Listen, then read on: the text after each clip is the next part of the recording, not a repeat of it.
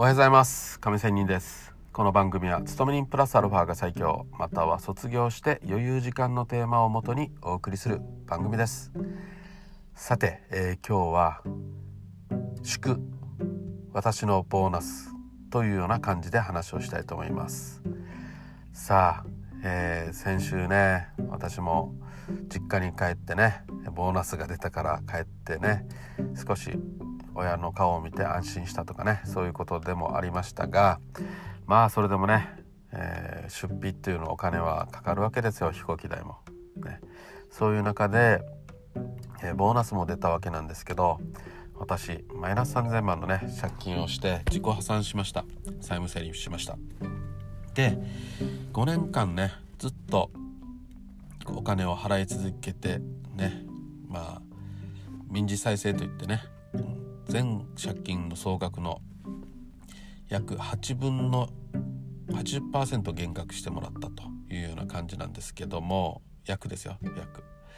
でそれでもやっぱりね返済をする道を私選んだので、まあ、残りの2割3割は返済する形をとって5年間払い続けています。で、えー、3月あたりでねこの5年間の返済が終わります。だけどすぐには借金はできません。カードローンもできません。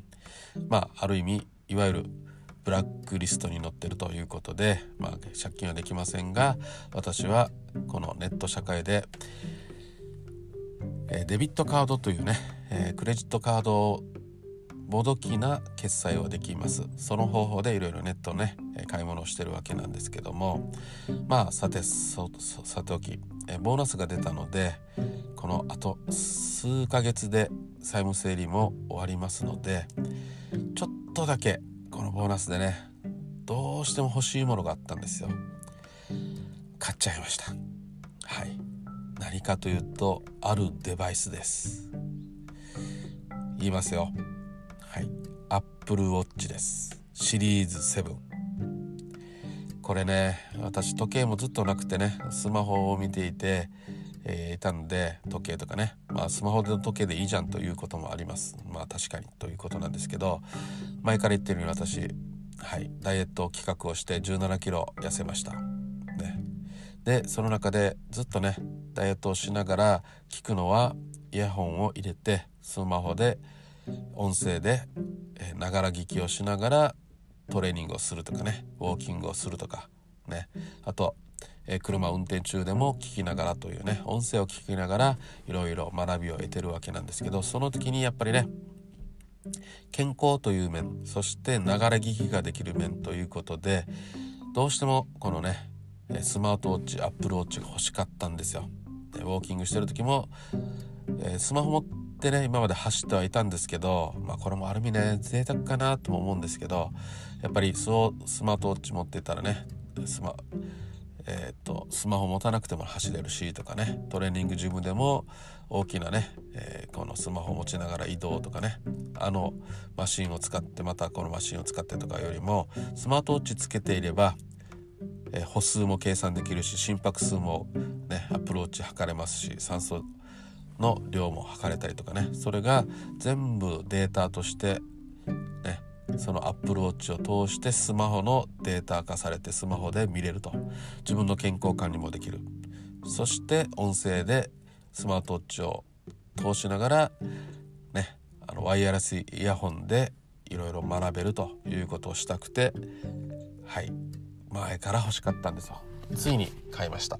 アップルウォッチ7シリーズ7なんと値段値段は本当に久しぶりのこういう高いもの買い物しましたね。6万約5000はい。高いですよね。ああもう本当に。5年前まではねこの大きな借金するまではこんなのよく買っていましたね。だから債務整理するわけなんですけどもこの5年間は本当にお金の勉強をしました。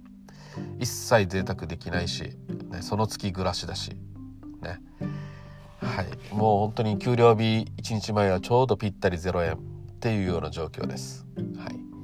でまあその中でねもちろん返済しながら、えー、食費も削りながらとかね。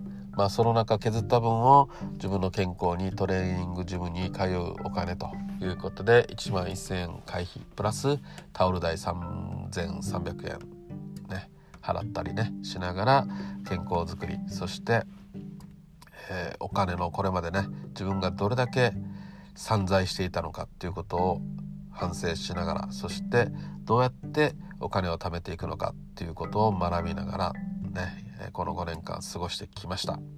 まあそういう中でね、えー、やっと5年間立ち入りのちょっと余裕ができちょっと余裕はないですけどねはっきり言いますと。まあどうしてもどうしてもということでスマートウォッチ買っちゃいましたということです。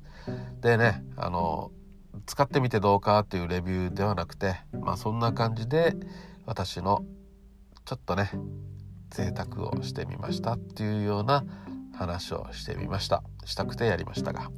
まあでもね、えー、これでねまた調子乗らないようにということもありますしまあでも調子は乗れませんがね。はい。今でもその月暮らしなので、はい、ギリギリです。さらにねスマートウォッチなんか買ってるからね。はい。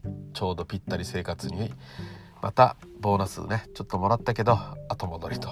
本当にその月暮らしちょうど給料日の1日前にはゼロになるというような状況が続いております。そういう中でもね、えー、少し資産形成をはいやっていくところだということです。それではまた明日。See you!